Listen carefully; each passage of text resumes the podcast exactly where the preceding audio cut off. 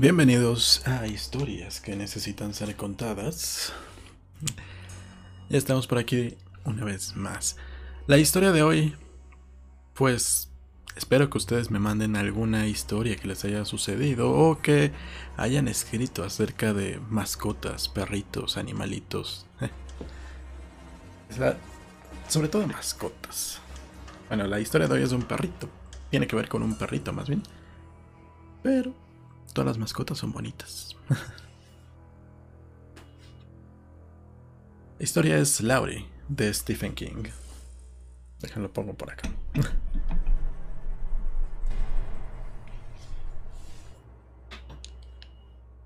Seis meses después de que, tras 40 años de matrimonio, su mujer falleciera, la hermana de Lloyd Sunderland había conducido desde Boca Ratón hasta Cayman Cay para hacerle una visita. Llevaba consigo una cachorrita de pelaje gris oscuro que según le informó era una mezcla de Border Collie y Modi. Lloyd no tenía la menor idea de lo que era un Modi y tampoco le importaba. No quiero ningún perro, Beth. Lo último que quiero en este mundo es un perro. Apenas puedo cuidarme de mí mismo. Esto salta a la vista, dijo ella, desenganchándole a la cachorrita una correa. Una correa tan diminuta que pareciera de juguete. ¿Cuántos pesos has perdido? No lo sé. Diría que unos 6 o 7 kilos. aventuró ella apreciativamente. Te lo podías permitir, pero ya no mucho más. Voy a prepararte un revuelto con salchichas. Con tostadas. ¿Tienes huevos? No quiero revuelto de salchichas, replicó Lloyd observando la para, la perrita. Estaba sentada sobre la alfombra blanca y mullida, y se preguntó cuánto tardaría en dejar ahí su tarjeta de visita. Cierto que la alfombra pedía gritos un buen aspirado y probablemente una limpieza a fondo, pero al menos nunca se habían orinado en ella. La perrita lo miraba con sus ojos color ámbar Parecía estudiarlo. ¿Tienes huevos o no? Sí, pero... ¿Y salchichas? No, claro que no. Seguro que has estado alimentándote a base de gofres congelados y sopa de lata. Iré al supermercado Publix, pero primero voy a hacer un inventario de tu nevera para ver qué más necesitas. Era su hermana mayor. Se llevaban cinco años.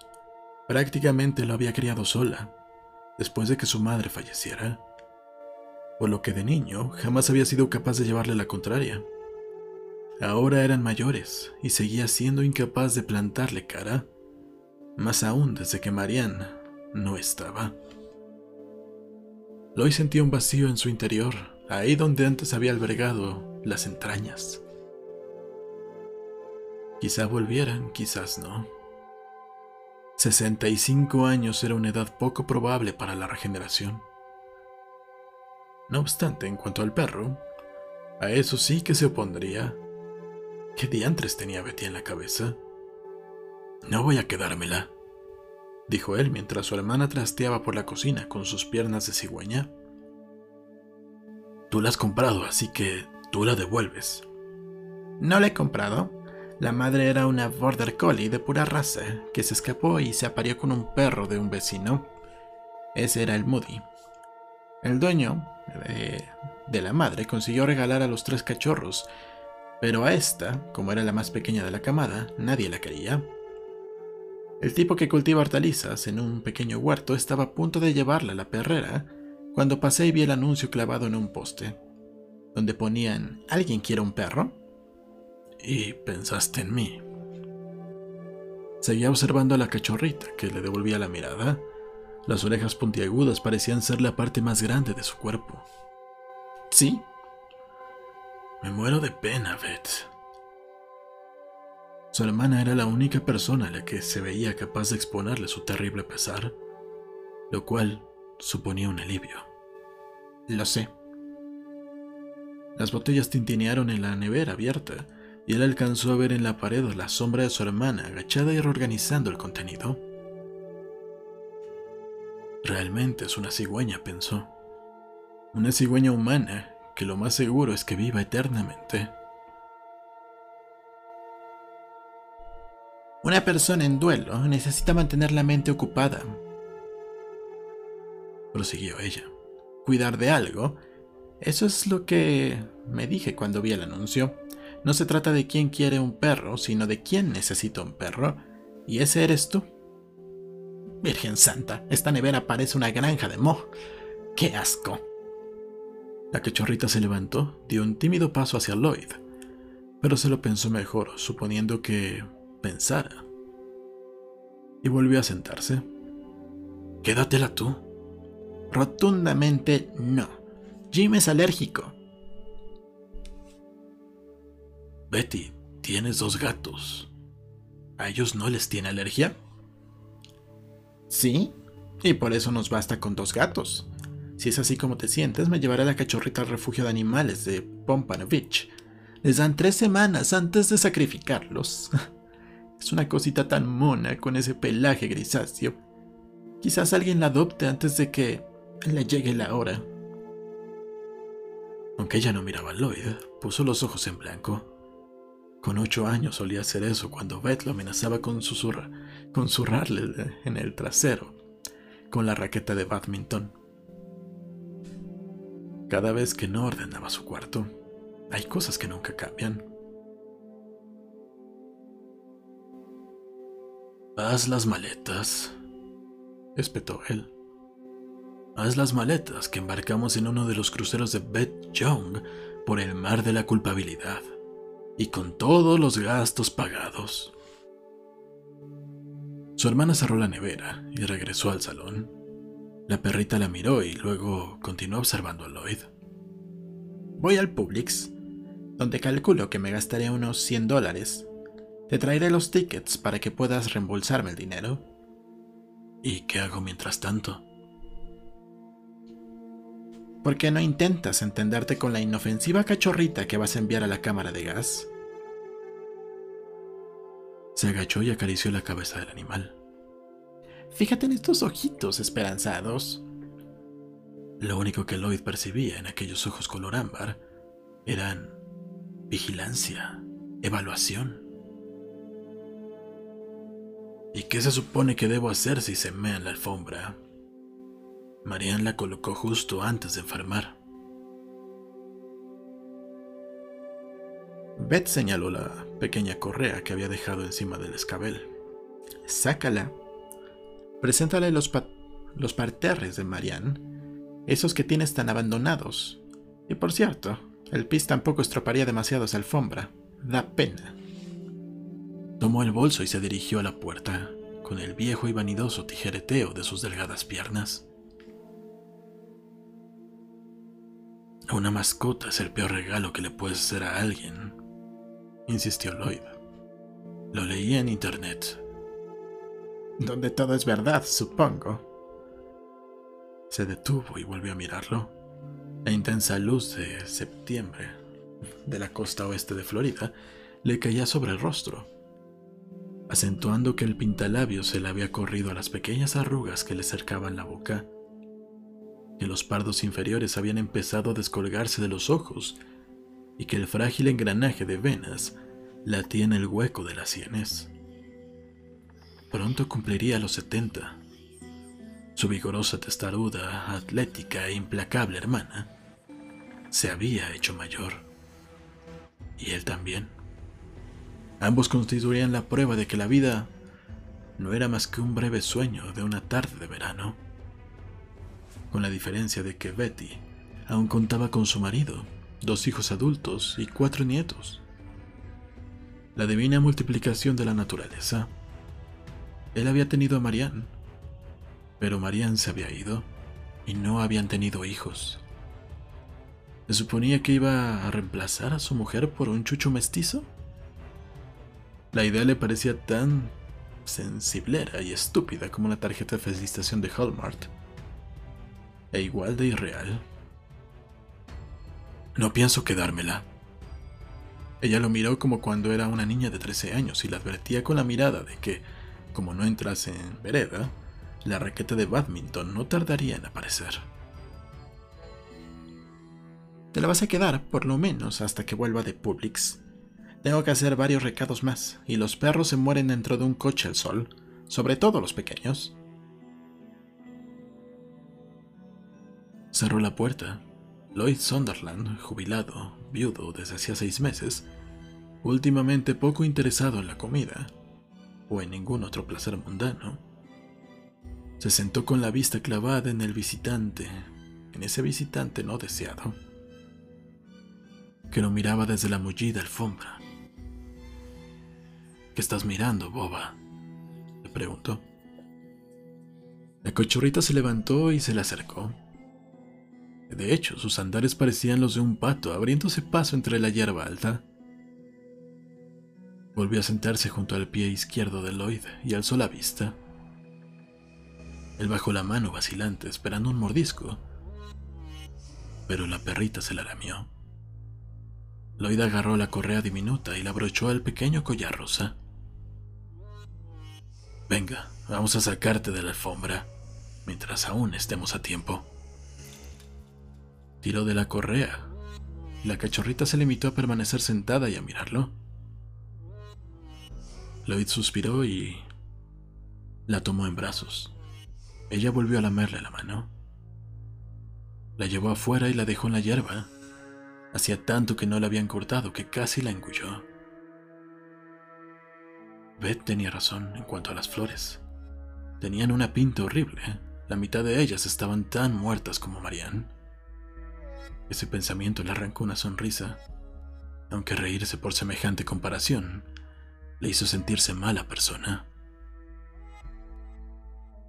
En la hierba, los andares de pato de la perrita aún eran más exagerados. Dio una docena de pasos, luego bajó los cuartos traseros y orinó. No está mal, pero no pienso quedarme contigo. Empezaba a sospechar que, cuando ve regresar a Boca Ratón, la perrita no la acompañaría. No, esa visitante no deseada se quedaría con él, en esa casa a menos de un kilómetro del puente levadizo que conectaba el Cayo con el continente. No iba a funcionar. Nunca en su vida había tenido un perro, pero hasta que encontrara a alguien que la adoptara, quizá le proporcionara algo que hacer, aparte de ver televisión o sentarse ante el ordenador a jugar solitario, o a navegar por sitios que, al principio, cuando se jubiló, le habían parecido interesantes, y ahora lo mataban de aburrimiento. Dos horas más tarde, cuando Beth llegó a casa, Lloyd estaba de nuevo en su butaca y la cachorrita de nuevo en la alfombra, durmiendo. Su hermana, quien quería, pero que lo había fastidiado toda su vida, consiguió superarse a sí misma al regresar con mucho más de lo que él esperaba. Apareció con una bolsa grande de pienso para cachorros, orgánico por supuesto, y un envase grande de yogur natural. Suponía que al añadírselo a la comida fortalecería el cartílago de aquellas antenas de radar que tenía por orejas. Además, Beth había comprado empapadores para mascotas, una cama para perros, tres juguetes para mordisquear, dos de los cuales emitían un chirrido irritante, y un parque para bebés que, según afirmaba, evitaría que la cachorrita merodeara por la noche. Por Dios, Betty, ¿cuánto te ha costado todo esto? En la tienda estaban las rebajas, se justificó ella, eludiendo la pregunta de una forma que Lloyd conocía bien. Nada, esto corre de mi cuenta. Ya ve que lo he comprado, sigues queriendo que me la lleve. Porque entonces te tocará a ti devolverlo. Lloyd ya estaba acostumbrado a que su hermana siempre jugara sus mejores cartas. Le daré una oportunidad, solo para probar. Pero no me gusta que me cargues con esta responsabilidad.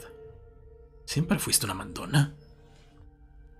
Sí, Mamá había muerto y papá era un alcohólico funcional, un caso perdido, así que no tuve opción. Bueno, ¿qué me dices ahora del revuelto? Vale.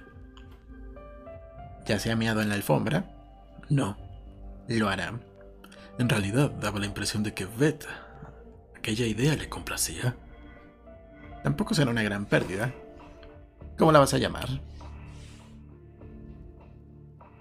Si le pongo nombre será mía, pensó Lloyd. Solo él sospechaba que ya era suya. Y había sucedido desde aquel primer tímido lametón.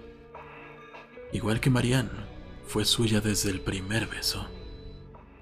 Otra comparación estúpida, pero ¿puede uno controlar el modo en que la mente clasifica las cosas? O más de lo que uno puede controlar los sueños. Lauri, respondió. ¿Por qué Lauri? No lo sé, es lo primero que se me ha ocurrido. Bueno, no está mal. Lauri lo siguió a la cocina, andando como un pato. Y termina el capítulo 1. Vamos a checar comentarios.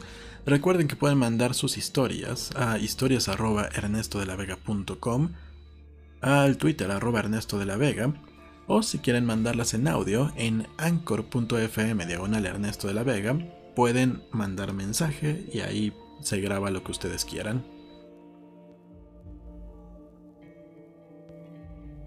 Rau Rau dice Oliwi, hola. Ángel Torres dice buenas noches estimados, hola Ángel Torres.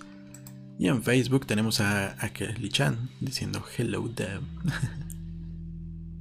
hello Akeli-chan. Y vamos a ver quién más llega por acá. Pero por mientras vamos a seguir con la historia. ¿Qué les va apareciendo hasta ahorita? Quiero un perrito, pero no puedo tenerlo. Todavía. Capítulo 2 Lloyd cubrió la alfombra blanca y mullida con los empapadores y montó el parque para bebés en el dormitorio pillándose los dedos en el proceso. Luego entró en su estudio, encendió el ordenador y empezó a leer un artículo titulado ¿Ya tienes un nuevo cachorro? ¿Ahora qué? Hacia la mitad del texto se percató de que Laurie se había sentado junto a su zapato y lo buscaba con la mirada. Decidió ponerle algo de comer y entonces descubrió un charco de orina en el arco que separaba la cocina del salón, a unos 15 centímetros del empapador más cercano. Levantó a Laurie, la puso junto al lápiz y le dijo, Aquí no. Luego la colocó encima del empapador impoluto. Hazlo aquí. Ella lo miró y a continuación con sus andares de cachorro pato, volvió a la cocina donde se tumbó junto al horno, con el hocico apoyado sobre una pata sin dejar de observarlo. Lloyd agarró un puñado de servilletas de papel. Intuía que en las próximas semanas iba a usar una gran cantidad de ellas. Una vez que hubo limpiado el charco, muy pequeño, echó un cuarto de taza de pienso, la dosis recomendada según el artículo de internet. La puso en un bol para cereales y lo mezcló con yogurt. La perrita se despachó de buena gana. Mientras la veía comer, sonó el teléfono. Era Beth.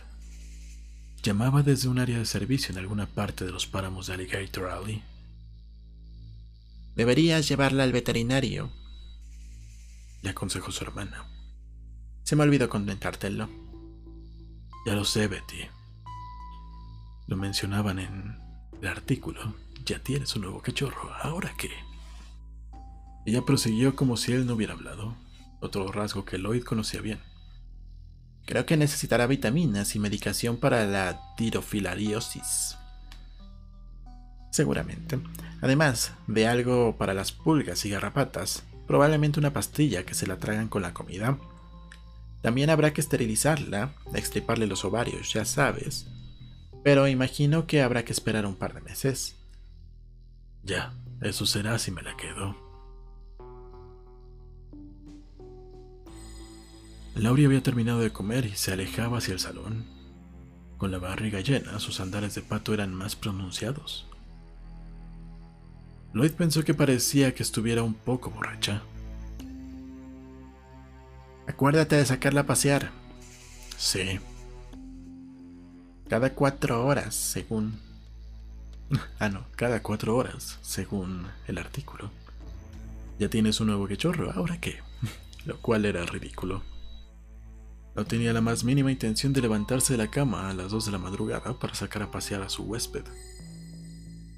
Y menos cuando era una huésped no invitada. Seguro que estás pensando que me levantaré en mitad de la noche. Ah, es la hermana, perdón. Seguro que estás pensando que levantarte en mitad de la noche será un fastidio. Se me ha pasado por la cabeza. Ella hizo oídos sordos como solo Betty sabía hacer.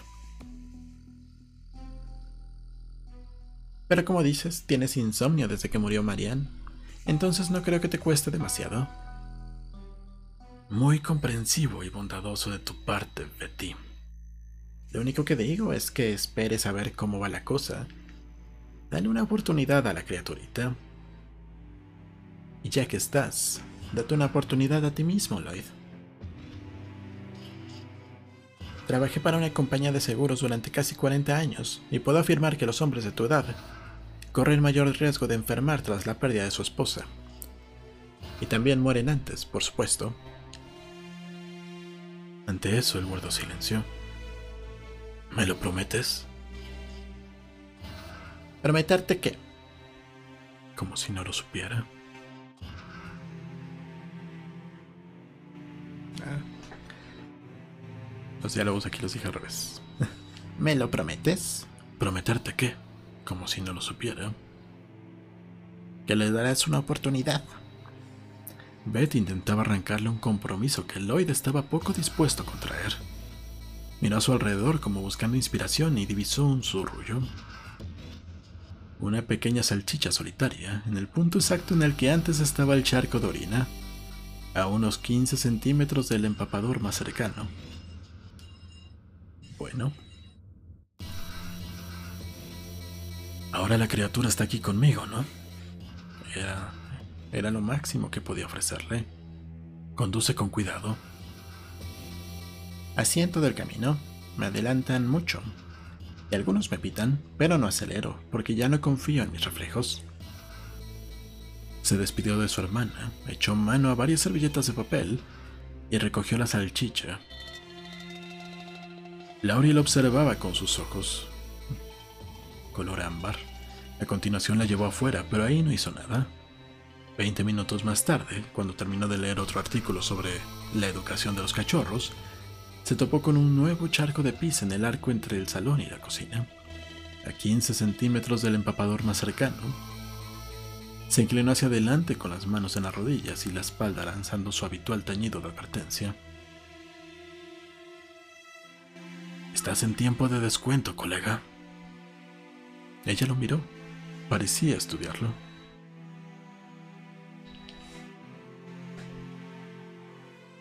Ahí termina el capítulo número 2. Ángel Torres dice, está curiosa, me puse a dibujar porque es lo único que puedo hacer mientras escucho. Sigue dibujando Ángel Torres. Y Lando Ochoa dice, qué guapo. Me lo dice la mujer más hermosa del mundo. Ángel Torres dice, yo tengo un schnauzer blanco.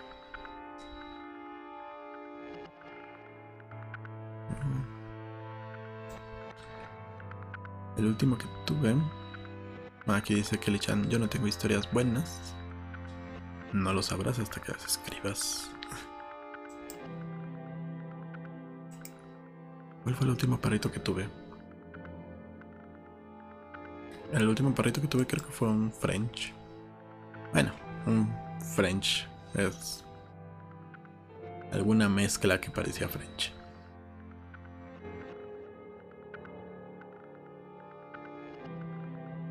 Capítulo 3 A última hora de esa tarde, tras dos micciones perrunas más, una de ellas ciertamente en el empapador más cercano a la cocina, Lloyd le ató a la correa diminuta, se colocó a Laurie en el pliegue del codo, como si de un balón se tratara, y la sacó a la calle. La dejó en el suelo y la instó a seguir el camino que se abría detrás de la pequeña urbanización. Conducía a un canal poco profundo que discurría por debajo del puente levadizo.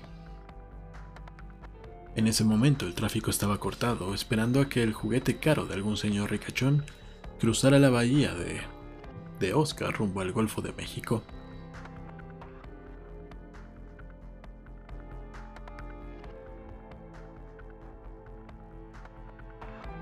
La perrita caminaba con su característico andar de pato, de lado a lado, deteniéndose de vez en cuando a olisquear matojos de hierbas que desde su perspectiva debían de parecerle matorrales selváticos e impenetrables. Un destartalado paseo de madera conocido como el Camino de las Seis Millas, por razones que Lloyd nunca había comprendido, pues a lo sumo llegaba a una milla, corría paralelo al canal, y el vecino de la casa de al lado estaba ahí, entre dos señales las que ponía prohibido arrojar basura y prohibido pescar.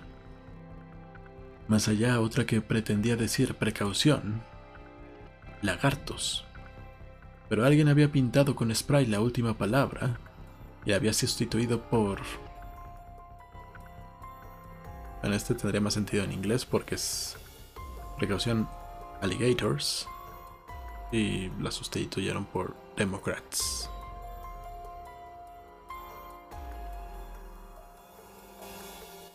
No se parecen mucho. Tendría que leerlo en inglés para ver cómo era.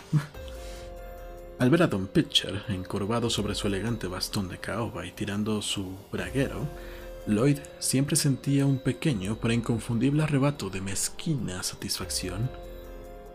El hombre era una grámola de soporíferas opiniones políticas, además de un carroñero impertinente.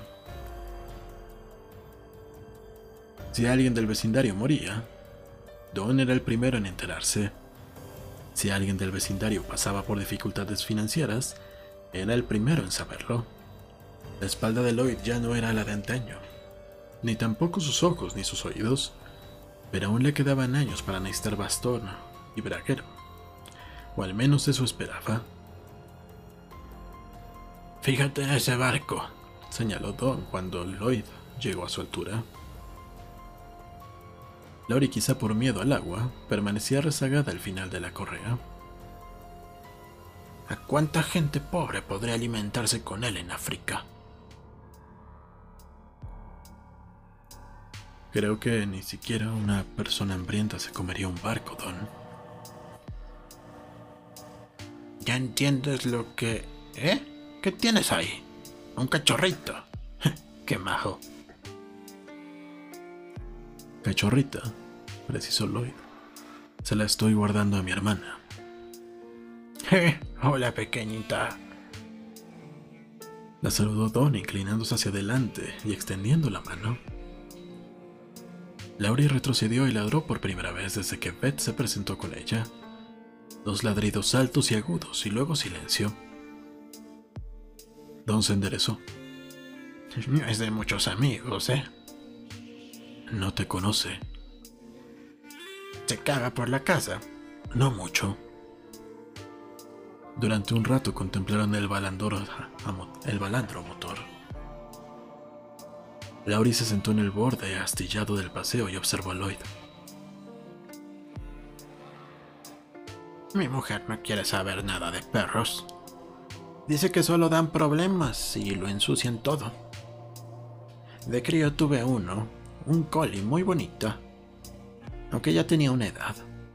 Se cayó un pozo, la tapa estaba podrida y abajo se fue. Hubo que subirla con... ¿Cómo se llama esta cosa? ¿Ah, sí? Sí, más vale que la tengas vigilada cerca de la carretera. Como salga corriendo. Adiós, muy buenas. Pero fíjate en el tamaño de ese maldito barco. Me juego lo que quieras a que se queda varado. El balandro no encalló. Mientras el puente levadizo descendía y el tráfico empezaba a rodar de nuevo. Lloyd miró a la perrita y vio que dormía tumbada al lado. La tomó en brazos. Laurie abrió los ojos, le lamió la mano y volvió a dormirse.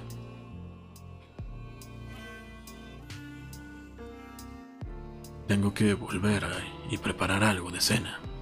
Con cuidado, Don. Lo mismo digo, y no le quites los ojos a esa cachorrita, o te lo destrozará todo.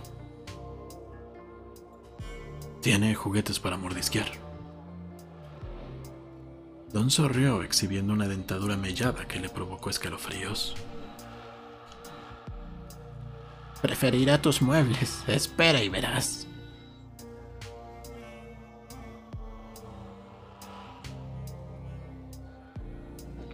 Capítulo 4 Aquella noche, mientras veía las noticias en la televisión, Laurie se acercó a un lado de la butaca y profirió los mismos dos ladridos agudos y cortos de antes. Lloyd estudió sus vivarachos ojos, sopesó los pros y los contras, y luego la levantó y la sentó en su regazo. Como me mees encima te mato, le advirtió. Ella no se le mió encima. Se echó a dormir con el hocico bajo la cola. Lloyd la acarició distraídamente mientras veía las imágenes grabadas con un teléfono móvil de un ataque terrorista en Bélgica. Cuando acabaron las noticias, se llevó a Laurie afuera, de nuevo cargando con ella como si fuera un balón. Le abrochó la correa y la dejó acercarse hasta la cuneta de Oscar Road, donde se agachó e hizo sus cosas. Buena idea. Recuérdalo para la próxima.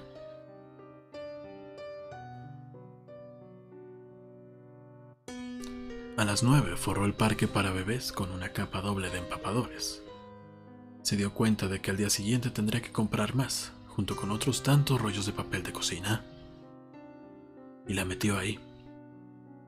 Laurie se sentó, observándolo. Cuando Lloyd le dio un poco de agua en una taza, ella bebió lengüetazos durante un rato y luego se tumbó sin dejar de mirarlo. Lloyd se quedó en ropa interior y se acostó. Ni siquiera se, se molestó en retirar la colcha. Sabía por experiencia que si lo hacía, por la mañana la encontraría en el suelo, víctima de sus vueltas en la cama. Aquella noche, sin embargo, el sueño lo venció casi al instante y durmió de un tirón hasta las dos de la madrugada, cuando el tono agudo de un llanto lo despertó. Laurie yacía con el hocico encajado entre las barras del parque, como un triste recluso en régimen de aislamiento. Varias salchichas adornaban los empapadores. Imaginando que a esas horas de la madrugada apenas había transeúntes en Oscar Road que pudieran ofenderse por ver a un hombre en calzoncillos y camiseta de tirantes.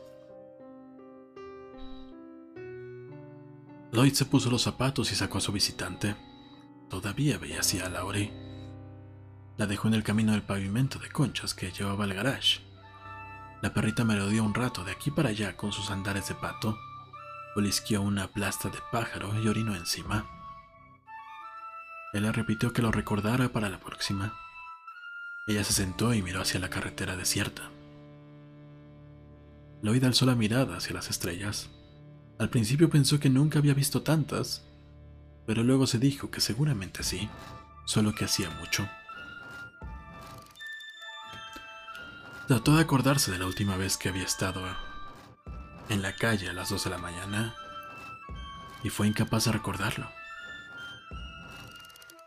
Contempló la Vía Láctea, la, contempló la Vía Láctea casi hipnotizado, hasta que se dio cuenta de que se estaba durmiendo de pie. Tomó a la perrita y volvió a llevarla adentro.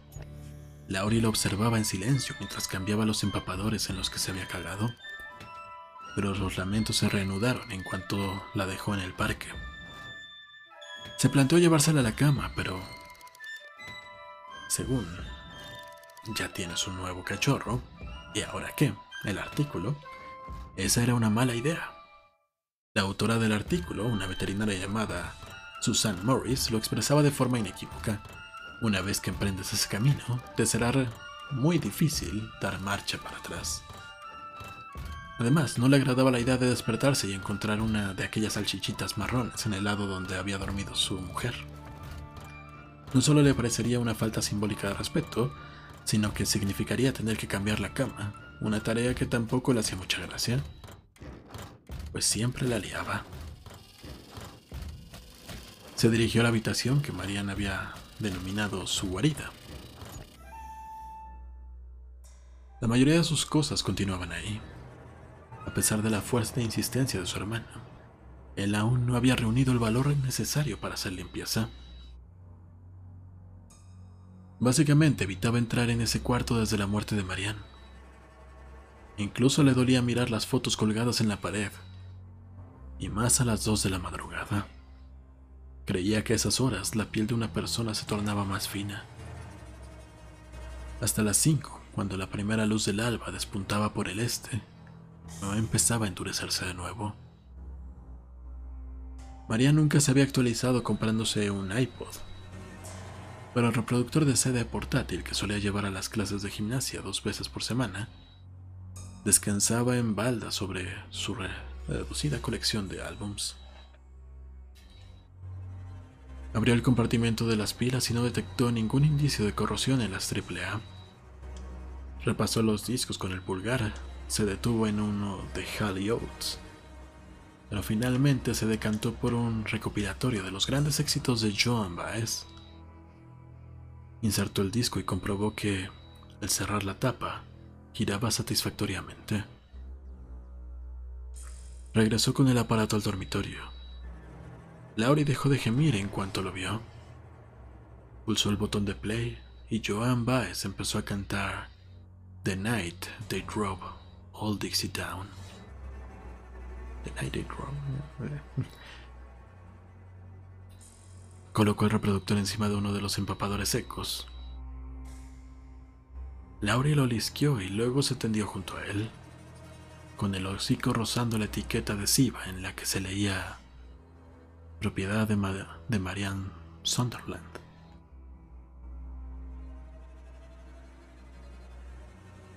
¿Te sirve? preguntó Lloyd. Eso espero, maldita sea.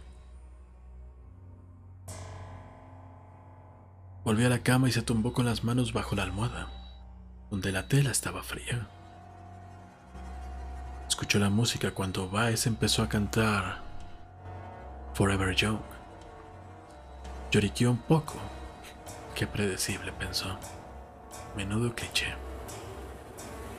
Entonces se durmió.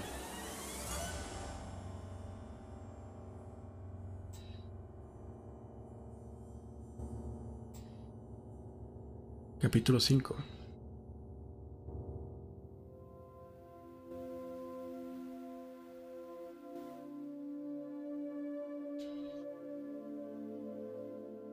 Septiembre dio paso a octubre, el mejor mes del año en el norte del estado de Nueva York, donde Marianne y él habían vivido hasta su jubilación, en la modesta opinión de Lloyd. La mejor época ahí, en la costa oeste de Florida. La canícula había pasado, pero los días seguían siendo cálidos, y las frías noches de enero y febrero estaban en el siguiente calendario la mayoría de las aves migratorias se hallaban también en el siguiente calendario. Y el puente levadizo, Oscar, en vez de abrir y cerrar 50 veces al día, cortaba el tráfico solo unas 12 o 20 veces, sin olvidar que había mucho menos tráfico que controlar.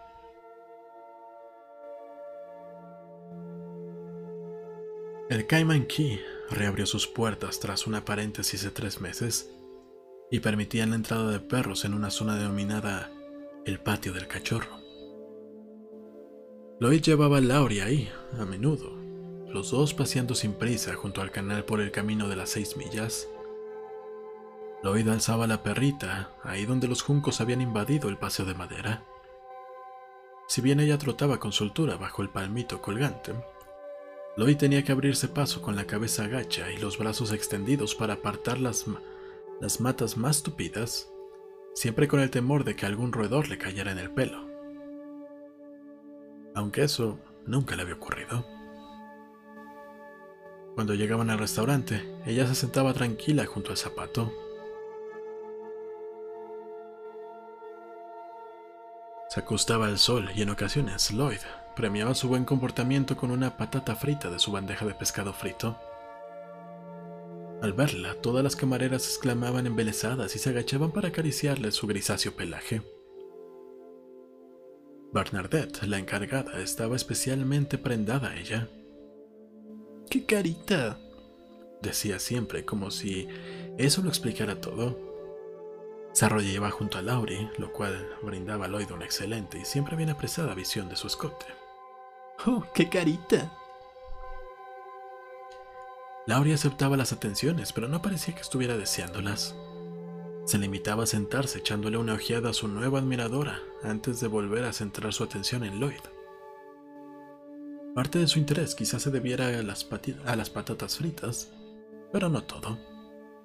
Cuando él veía la televisión, lo miraba con la misma atención, hasta que obviamente se quedaba dormida.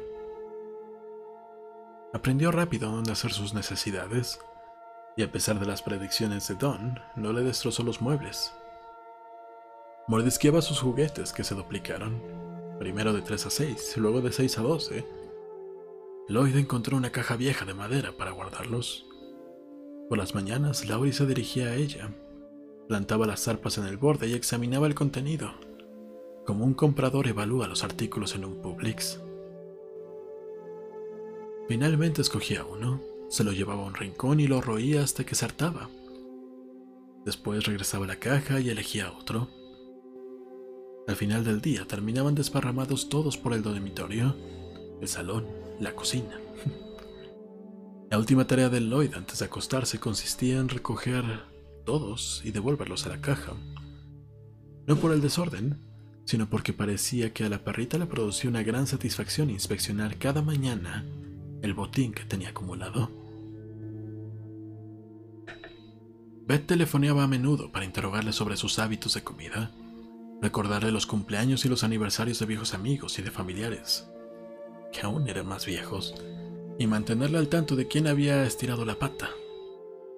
Para concluir, siempre le preguntaba si Laurie seguía a prueba. Lloyd respondió que sí, hasta que un día, a mediados de octubre, acababan de llegar del restaurante y Laurie dormía en el suelo en medio del salón tumbada boca arriba, con las patas estiradas apuntando hacia los cuatro puntos cardinales. La brisa del aire acondicionado le movía el pelo del vientre, y Lloyd se dio cuenta de que era preciosa. No era sensiblería, sino un hecho de la naturaleza. Sentía lo mismo al contemplar las estrellas cuando las sacaba para que hiciera el último pis de la noche. No, supongo que ya hemos superado esa frase de prueba. Pero te digo una cosa, Betty. Si me sobrevive, o te la quedas tú, o que les den por el culo a las alergias de Jim, o le buscas un buen hogar.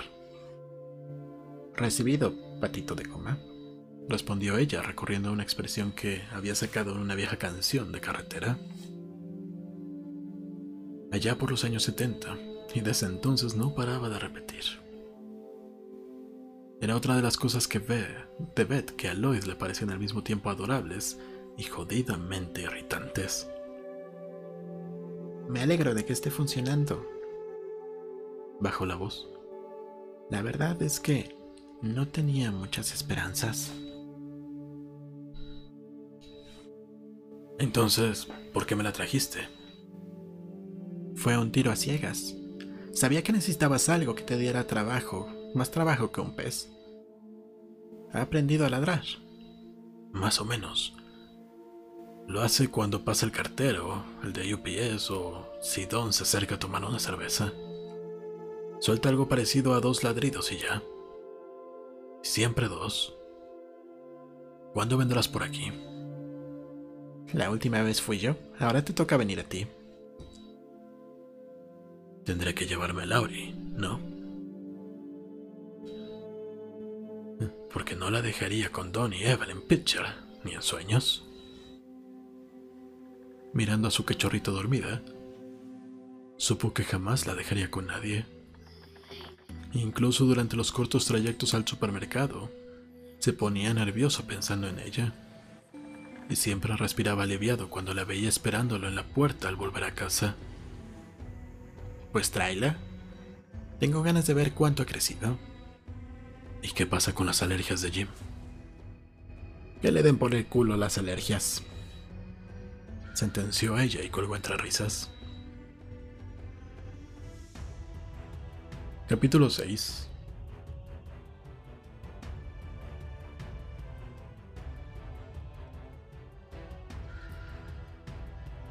Tras las exclamaciones y muestras de cariño iniciales de Beth al ver a Laurie, que excepto por una parada para que aliviara la vejiga, había dormido en el asiento trasero durante todo el trayecto hasta Boca,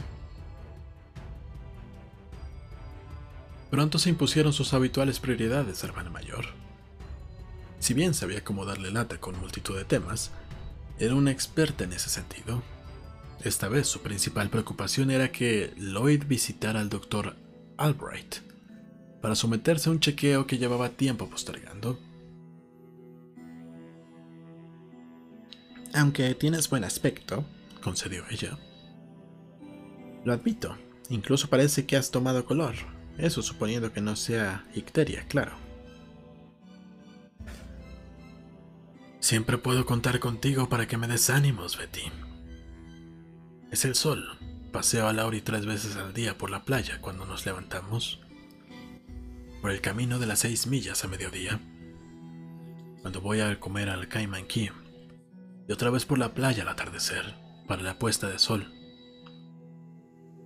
A ella le trae sin cuidado los perros que... A ella le trae sin cuidado. Los perros carecen de sentido estético, pero yo la disfruto. La llevas por el paseo del canal. Virgen Santísima, Lloyd, si es una ruina. Cualquier día se hundirá bajo tus pies y los tirará al canal a ti y a esta princesita. Frotó la cabeza de Laurie. El animal entornó los ojos e incluso pareció que sonreía. Lleva ahí como 40 años. Creo que durará más que yo. ¿Has concertado ya cita con el médico? No, pero lo haré. Ella le tendió el teléfono. ¿Por qué no lo llamas? Ahora. Quiero verte. Lloyd supo por la expresión de sus ojos que ella no esperaba que aceptara, lo cual supuso una razón para hacerlo, pero no la única. En años anteriores le daba pavor acudir al hospital aguardaba el momento, condicionado sin duda por demasiadas series de televisión, en que el médico lo miraría muy serio y diría, tengo malas noticias. Sin embargo, ahora se sentía bien. Cuando se levantaba por la mañana tenía las piernas agarrotadas, probablemente debido a las caminatas, y la espalda le crujía más que nunca, pero al sondear su interior, no hallaba nada inquietante. Sabía que el cuerpo de un anciano podía albergar cosas malignas capaces de crecer inadvertidas durante mucho tiempo, reptando despacio hasta que llegaba la hora de acelerar.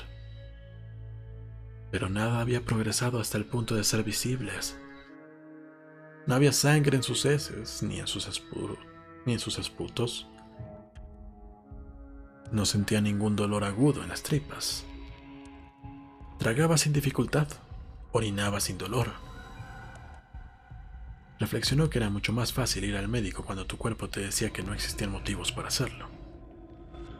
¿Por qué sonríes? La voz de Beth denotaba suspicacia. Por nada, dame eso. Alargó el brazo hacia el teléfono, pero ella lo apartó. Si de verdad vas a llamar, utiliza el tuyo. Capítulo 7 Dos semanas después de la revisión, el doctor Albert le pidió que fuera a consulta para analizar los resultados. Eran buenos. El peso está más o menos donde debería... El peso está más o menos donde debería. La presión sanguínea es normal. Lo mismo que los reflejos. Los niveles de colesterol han mejorado respecto a la última vez que nos dejaste. Lo sé, hace mucho. Probablemente demasiado.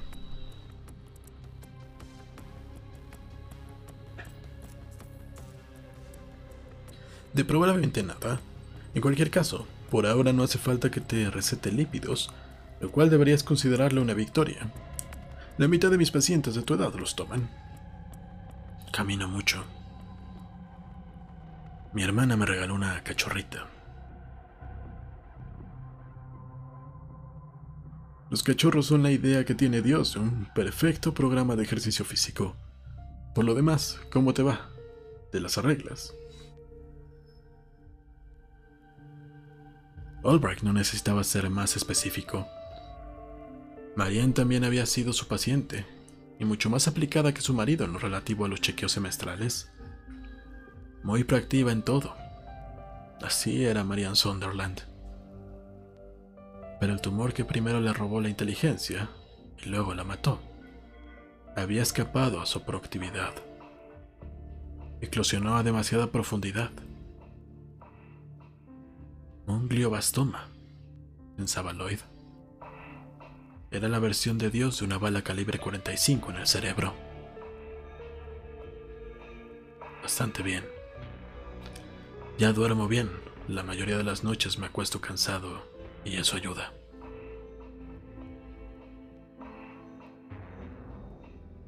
¿Por la perrita?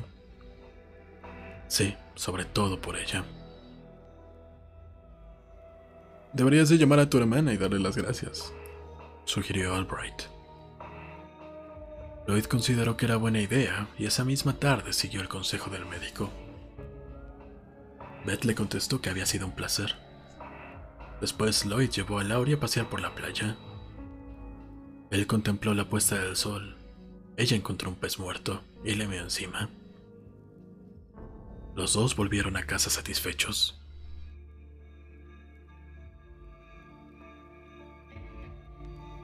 Capítulo 8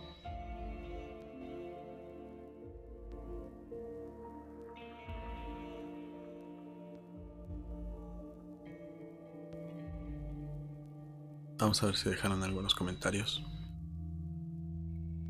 Soy tu malvavisco 7U7.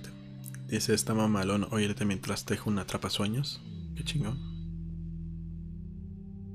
Luego mandas foto a ver cómo queda el atrapasueños. Eh, Gabriela Ross dice ya me estaba aprendiendo la transmisión. Qué bueno que ya llegaste. Saludos, saludos Gabriela Ross. Y son todos los comentarios por ahora. Pero vamos al capítulo número 8. Y hay que ver si llegan historias. Recuerden que pueden mandar historias a historias Hoy quería que compartieran historias bonitas así de sus mascotas y cosas así, pero no llegaron. o al Twitter arroba Ernesto de la Vega. Y si quieren mandarlas por voz es en anchor.fm diagonal Ernesto de la Vega.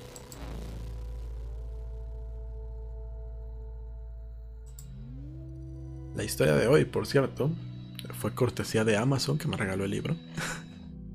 y presión de Jesús A. Ramírez.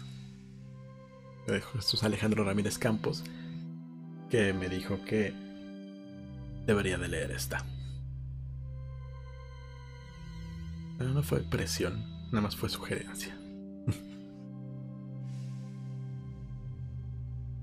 Capítulo 8 el 6 de diciembre de aquel año empezó como de costumbre, con un paseo por la playa seguido del desayuno.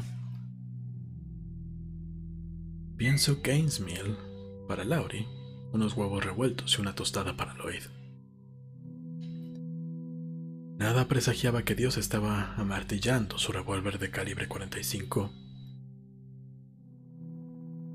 Lloyd vio la primera hora del programa Today y luego fue a la guarida de Marianne había accedido a encargarse de la contabilidad de Cayman Key y de un concesionario de automóviles en Sarasota. Se trataba de un trabajo con poca presión, sin estrés, y aunque tenía cubiertas sus necesidades económicas, se sentía bien volviendo a trabajar. Y descubrió que prefería el escritorio de Mariana al suyo. También le gustaba su música, siempre le había gustado Creía que Marianne le alegraría saber que su espacio se estaba usando. Laurie se sentó junto a la silla de mordisqueando a conciencia un conejo de juguete. y luego se echó una siesta. A las diez y media, Lloyd guardó el trabajo y apagó el ordenador. Era hora de un tentempié, chica. Ella lo siguió hasta la cocina y aceptó un palo masticable de cuero. Lloyd tomó un vaso de leche y un par de galletas, un regalo anticipado de su hermana. Se la habían quemado por abajo. Las galletas navideñas carbonizadas eran otra especialidad de Beth, pero sí se podían comer. Leyó un rato. Lidiaba con la considerable obra de John Sanford, hasta que lo despertó un tintineo familiar. Era Laurie desde la puerta principal. La correa estaba colgada del pomo y con el hocico sacudía el cierre metálico adelante y atrás. Lloyd miró el reloj y vio que eran las 12 menos 4. Ok, ya voy. Soltó la correa, se palpó el bolsillo izquierdo para cerciorarse de que llevaba la cartera y dejó que Laurie lo guiara hacia la brillante luz del mediodía. Mientras recorrían el camino de las seis millas, observó que Don había estado desempaquetando su colección de adornos navideños. Una colección tan tradicional como renta. Un nacimiento sagrado, un papel Noé gigante de plástico profano y un grupo de gnomos de jardín, emperifollados para parecer elfos. Al menos Lloyd creía que esa era la intención.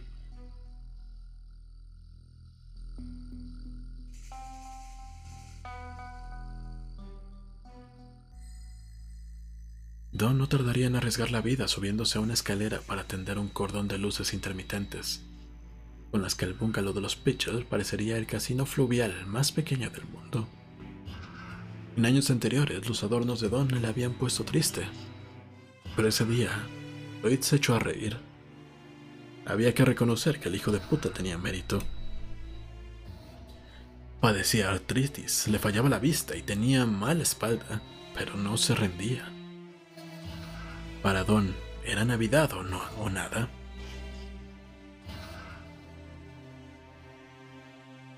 Evelyn salió de la terraza de atrás. Llevaba puesta una bata rosa desabotonada, tenía las mejillas embadurnadas de una especie de crema amarillo blancuzca y el pelo alborotado en todas direcciones. Don le había confesado a Lloyd que su mujer habían empezado a aflojársele los tornillos, y sin duda ese día daba esa impresión. ¿Lo has visto? preguntó Evelyn. Laurie alzó la mirada y le dedicó a su saludo. Y le, Le dedicó su saludo marca de la casa, algo parecido a dos ladridos. ¿A quién? ¿A Don? No, a John Wayne. Pues claro que a Don, ¿a quién si no? No lo he visto. Bueno, pues si te lo encuentras por ahí, dile que no haga más el gandul y que termine de poner los adornos de las narices. Ha dejado las luces colgando y los Reyes Magos siguen en la puerta del garage. Ese hombre está chiflado. En ese caso ya son dos, pensó Lloyd. Le pasaré el mensaje si lo veo. Evelyn se inclinó peligrosamente sobre la barandilla. ¿Qué preciosidad de perro tienes? ¿Cómo dijiste que se llamaba? Laurie, le dijo Lloyd como muchas otras veces antes. ah, una perra, una perra, una perra. exclamó Evelyn con una suerte de fervor shakespeariano. Entonces se rió a carcajada limpia. ¿Cuánto voy a alegrarme cuando se termine la Navidad de las narices? Eso también puedes decírselo. Se irguió. Un alivio. Lloyd no creía que hubiera podido agarrarla si se hubiera caído. Volvió a entrar en el bungalow. Laurie se levantó y echó a correr por el paseo de madera y con el hocico apuntando hacia los olores, a fritos. Olores que procedían del restaurante de pescado. Lloyd fue tras ella, con ganas de tomarse un filete de salmón a la parrilla con guarnición de arroz, Las frituras habían empezado a sentarle mal. El canal serpenteaba y el camino de las seis millas serpenteaba con él, doblando perezosamente a izquierda y derecha, abrazando la orilla cubierta de vegetación aquí y allá. Faltaban tablones. Lauri se detuvo a observar a un pelícano zambullirse y emerger con un pez colgando dentro del saco de su pico. Luego prosiguieron la marcha. Se paró un... Se paró ante un ramillete de juncos que afloraban entre dos tablones combados. Lloyd la tomó por el vientre. Era ya demasiado grande para cargar con ella. Más allá, justo antes de la siguiente curva, un palmito había crecido sobre el paseo formando un arco de baja altura. Laurie era lo bastante pequeña para pasar cómodamente por debajo, pero se detuvo al olfatear algo. Lloyd la alcanzó y se agachó a ver qué había encontrado. Era el bastón de Don Pitcher. Y aunque estaba hecho de caoba sólida, una grieta lo recorría de punta a punta. Lois lo recogió y examinó las tres o cuatro gotas de sangre que moteaban la madera. Esto no es buena señal. Más vale que nos hemos... Pero Laurie echó a correr como un rayo y le arrancó la correa de la mano. Desapareció bajo el arco verde con el asa de la correa, repiqueteando y dando tumbos tras ella. Entonces empezaron los ladridos, no los dos de costumbre, sino una descarga de sonidos graves y profundos que él habría jurado que la perrita era incapaz de emitir. Alarmado, Lloyd se agachó y se internó bajo el palmito, agitando el bastón de un lado a otro para apartar la vegetación. Las ramas lo azotaban y le arañaban las mejillas y la frente. En algunas advirtió gotas y manchas de sangre, y había más sangre en las tablas. Al otro lado estaban Laurie con las patas delanteras extendidas, el lomo arqueado y el hocico rozando los tablones del paseo. Ladraba a un lagarto. Una bestia plenamente desarrollada, adulta, de al menos tres metros de longitud, tiznada de un apagado color verde negruzco. Sus ojos sin brillos miraban ruidosamente. Miraban al ruidoso animalillo estaba encima del cuerpo de Don Pitcher, la parte inferior de su morro chato apoyada en el cuello de Don. Quemado por el sol. Las garras delanteras, cortas y escamosas, apresaban con gesto posesivo sus huesudos hombros. Era el primer lagarto que Lloyd veía desde la visita que realizó con Mariana a los jardines selváticos de Sarasota, y de eso ya hacían años. La parte superior de la cabeza de Don había desaparecido casi por completo. Lloyd entreveía el cráneo astillado entre el pelo de su, que su vecino aún conservaba. Una masa sanguinolenta, aún húmeda, se secaba en su mejilla. Había grumos como de harina de avena en ella. Y Lloyd se dio cuenta de que estaba contemplando el cerebro de Don Pitcher que Don hubiera concebido pensamientos con esa misma materia, hacía que quizás solo unos minutos pareciera despojar el mundo entero de sentido. El asa de la correa de Laurie había resbalado por el borde del paseo y había caído al canal. Ella continuaba ladrando y el lagarto la escrutaba, inmóvil por el momento. Parecía increíblemente estúpido. Laurie, cállate, ¡Cierra la puta boca! Se acordó que Evelyn Pitcher, plantada en la terraza como una actriz en la del proscenio de un teatro, gritando: ¡Una perra, una perra, una perra! Laurie dejó de ladrar, pero continuó gruñendo desde el fondo de su garganta. Daba la impresión de que su tamaño se hubiera duplicado porque el pelaje gris oscuro no solo se le erizaba en el colgote, sino por todo el cuerpo. Lloyd apoyó una rodilla en el suelo sin apartar la vista en ningún momento del reptil y sumergió la mano en el canal, tanteando en búsqueda de la correa. Encontró el cordel, levantó el asa, la sujetó con fuerza y se puso en pie sin dejar de vigilar a la cosa negro verduzca que descansaba sobre el cadáver de Don. Tiró de la correa. Al principio fue como tratar de arrastrar un poste clavado en la tierra. Así de firme se mantenía Laurie. Pero luego se volvió hacia él, y en ese instante el reptil alzó la cola y descargó un latigazo que esparció las gotas de agua por doquier e hizo que el paseo temblara. Laurie se encogió y saltó a los zapatos de lona de Lloyd. Se inclinó y la tomó en brazos sin quitarle el ojo de encima al reptil. El cuerpo de Laurie, de Laurie parecía vibrar, como si lo atravesara una corriente eléctrica.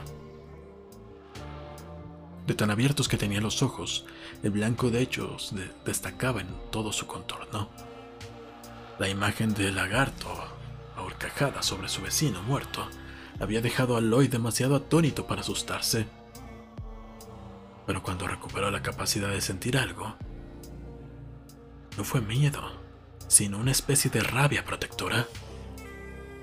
Desabrochó la correa del collar y dejó a Laurie en el suelo. Vete a casa, ¿me oyes? Vete a casa. Enseguida te sigo. Volvió a inclinarse aún vigilando al lagarto, que también seguía mirándole. Cuando Laurie era pequeña, había cargado muchas veces con ella como si llevara un balón. En esta ocasión la pasó hacia atrás entre sus piernas, con el balón directo al arco del palmito. No le dio tiempo de comprobar si Laurie se iba. El lagarto arremetió contra él. Se movió con una velocidad sorprendente, totalmente inesperada, enviando el cadáver de Don varios palmos atrás al pisarlo con sus robustas patas traseras. Cuando abrió la boca, dejó al descubierto unos dientes como una sucia valla de estacas. En su lengua corriosa, negra, con tintes rosáceos, Lloyd entrevió trozos de la camisa de Don. Blandió el bastón y aceptó un golpe a la bestia. Le acertó un lado de la cabeza, abajo de, de uno de aquellos ojos extrañamente inexpresivos. Pero la improvisada arma se rompió. El trozo roto, el trozo roto salió dando vueltas y aterrizó en el canal. El lagarto se detuvo un instante sorprendido, y luego prosiguió su avance. Lloyd escuchó el repiqueteo de las garras con la boca abierta.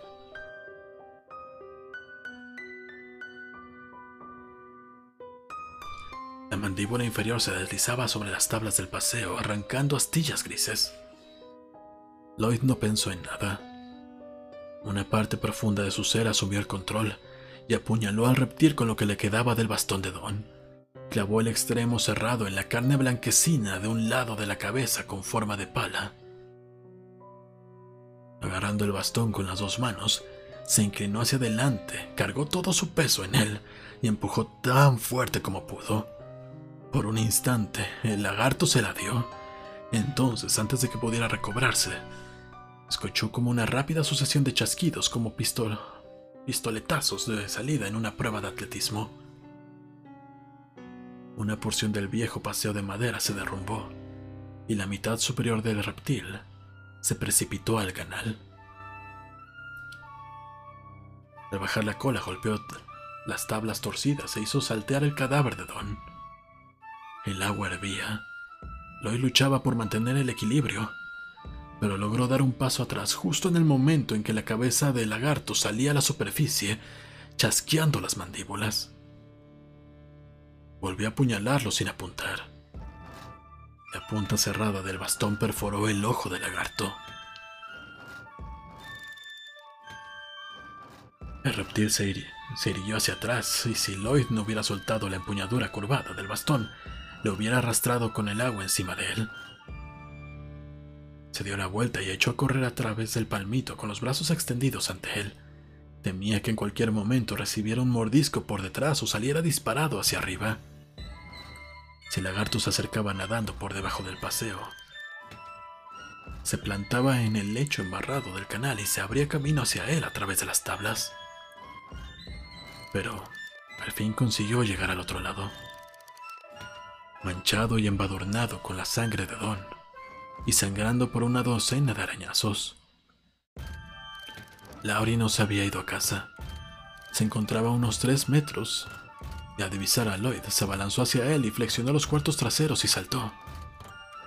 Lloyd la atrapó al vuelo como un jugador recibe el balón de un fútbol americano, recibiendo un pase largo, y se echó a correr vagamente consciente de que Laurie se revolvía en sus brazos y gañía, y le cubría el rostro de lametones frenéticos. Sin embargo, más tarde lo recordaría. Una vez que abandonó el paseo de madera, ya en el camino pavimentado de conchas, Miró atrás temiendo ver a que el lagarto los perseguía con esa velocidad inesperada y escalofriante.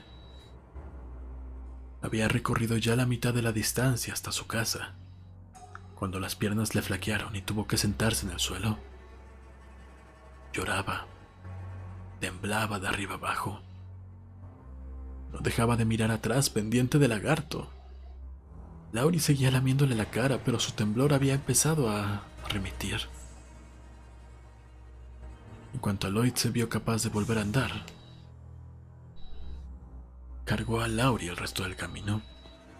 Dos veces se sintió desfallecer y tuvo que parar. Evelyn salió a la terraza cuando Lloyd se acercó fatigosamente a la puerta de atrás. ¿Sabes que si llevas al perro así en brazos, no parará de pedírtelo? ¿No? ¿Has visto Don? Tiene que terminar de poner los adornos de Navidad. ¿No veía la sangre? se preguntó Lloyd, o no quería verla. Ha habido un accidente. ¿Qué clase de accidente? Ha vuelto a chocar con alguien en ese puente de las narices. Entra a casa. Él mismo siguió su propio consejo, sin esperar a ver qué... sin esperar a ver qué decidía. Sin esperar a ver qué decidía la mujer. Le puso un tazón de agua fresca a Laurie, y mientras ella bebía con ávidos lengüetazos, llamó a emergencias.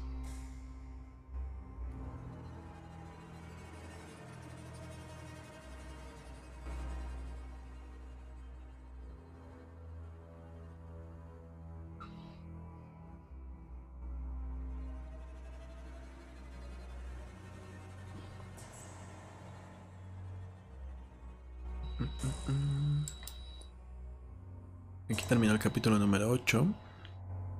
Vamos a checar los comentarios.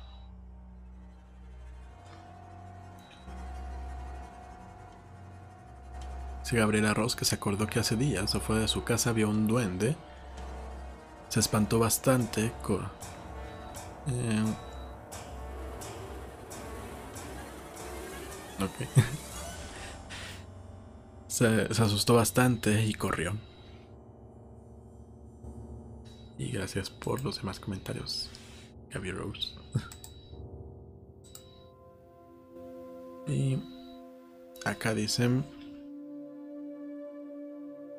Irlanda 8 dice. Supongo que habla de su perrito. Ya no podía respirar bien ni comía. Lo cremamos y tengo sus cenizas en mi cuarto. Y siempre que lo menciona me dan ganas de llorar. Eso fue en el 2016 y creo que aún no lo supero. No sé si falta un mensaje ahí.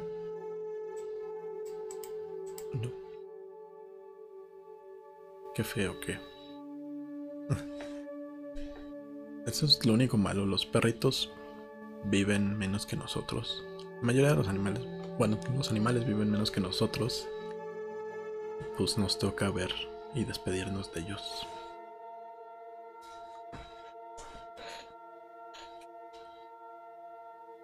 Salió incompleto su comentario. Ah. Bueno, se refería a una gata que tuvo y vivió 12 años. Triste historia. La tuvo desde la primaria.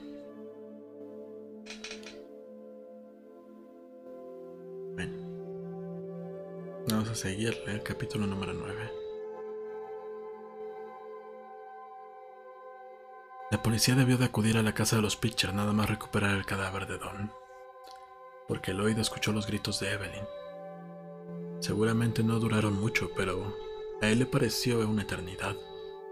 Se preguntó si debería acercarse, tratar quizás de consolarla, pero no se sentía capaz. No recordaba haber estado jamás tan cansado, ni siquiera aquellas calurosas tardes de agosto en el instituto después de los entrenamientos de fútbol americano. Lo único que deseaba era acomodarse en la butaca con Laurie en su regazo. La perrita dormía. La policía fue a interrogarlo. Le dijeron que habían tenido muchísima suerte.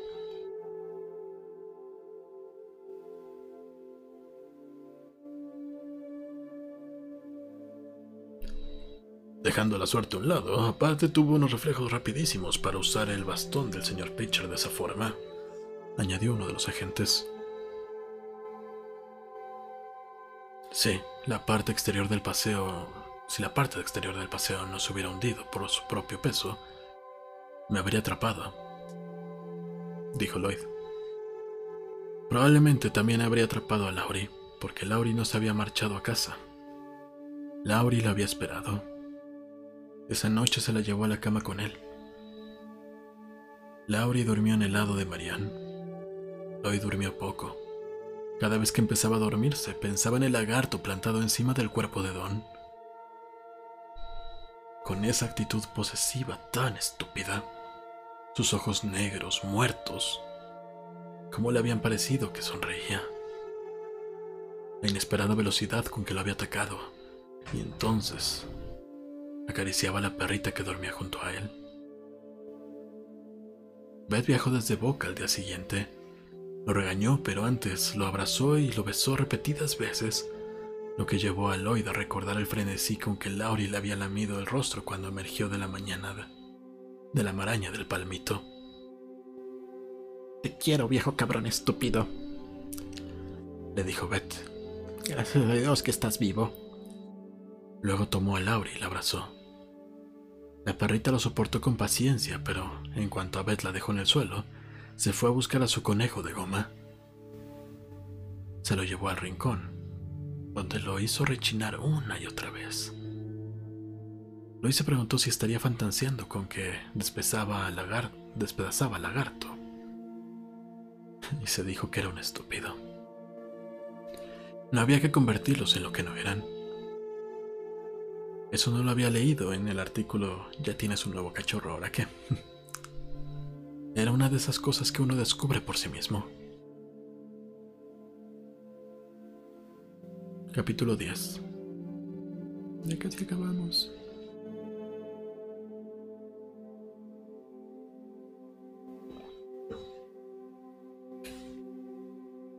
El día después de la visita de Beth, un guardia del Servicio de Pesca y Vida Salvaje de Florida fue a ver a Lloyd. Se sentaron en la cocina y el guardia que se llamaba Gibson aceptó un vaso de té helado. Laurie disfrutó un rato lisqueándole las botas y las perneras de los pantalones y luego se enroscó debajo de la mesa. Hemos cazado al lagarto, anunció Gibson. Tienes suerte de seguir vivo, señor Sunderland. Era un bicho enorme. Lo sé. ¿Lo han sacrificado? No, se está discutiendo si es conveniente o no. Cuando atacó al señor Pitcher, estaba defendiendo un nido de huevos. ¿Un nido? Exacto. Lo llamó a Laurie. Laurie acudió, la tomó en brazos y empezó a acariciarla. ¿Cuánto tiempo lleva ahí esa cosa? He paseado con mi perra por ese condenado camino casi diario. El periodo de incubación normal es de 65 días. ¿Y esa cosa estuvo ahí todo ese tiempo? Gibson asintió. La mayor parte, sí, oculta en la maleza y los juncos. Viéndonos pasar. a usted y a cualquier otra persona que fuera por el paseo. El señor Pitcher debió de hacer algo totalmente accidental que despertó sus... Bueno. Gibson se cogió de hombros. No sus instintos maternales, no creo que pueda definirse así, pero están programados para proteger el nido. Seguramente balanceó el bastón en su dirección. Siempre iba dándole vueltas. Puede que incluso le pegara un bastonazo o al nido. Gibson terminó el telado y se levantó. Pensé que le gustaría saberlo. Gracias. No hay de qué. Tiene usted una perrita muy linda. Border Collie, ¿qué más? Moody. Ah, sí, es verdad. Ella iba con usted ese día. De hecho, iba delante de mí. Ella lo vio primero. También tiene suerte de estar viva. Sí. Lloyd la acarició. Laurie alzó los ojos de color ámbar y él se preguntó, como hacía casi siempre, qué veía en el rostro que miraba a ella. Era un misterio, como las estrellas que...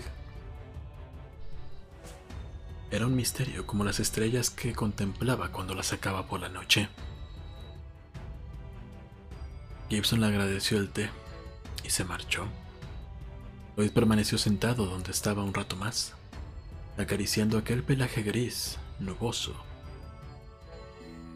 Luego dejó en el suelo a su perrita para que fuera a ocuparse de sus cosas, mientras él se encargaba de las suyas. Así era la vida. Te atrapaba y lo único que podías hacer era vivirla.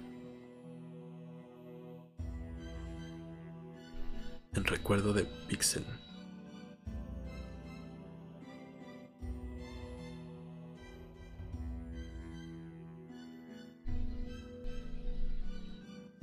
Y ahí se acabó la historia.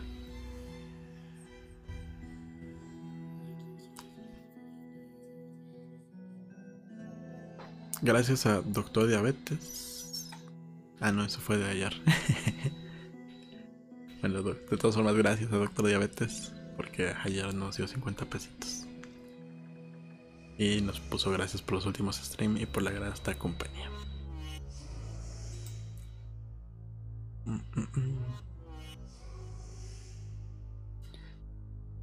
Pues es tiempo de terminar. La historia fue de Stephen King. Sé que a mucha gente le gusta. Por algo es uno de los autores más vendidos en todo el mundo. Muchísimas gracias por haberme acompañado. Es la hora de dormir y mañana jugaremos. Recuerden mandarme sus historias a historias.ernestodelavega.com o al Twitter arroba Ernesto. Y si quieren mandarlas con audio, anchor.fm, diagonal Ernesto. Muchas gracias, nos vemos seguramente el día de mañana.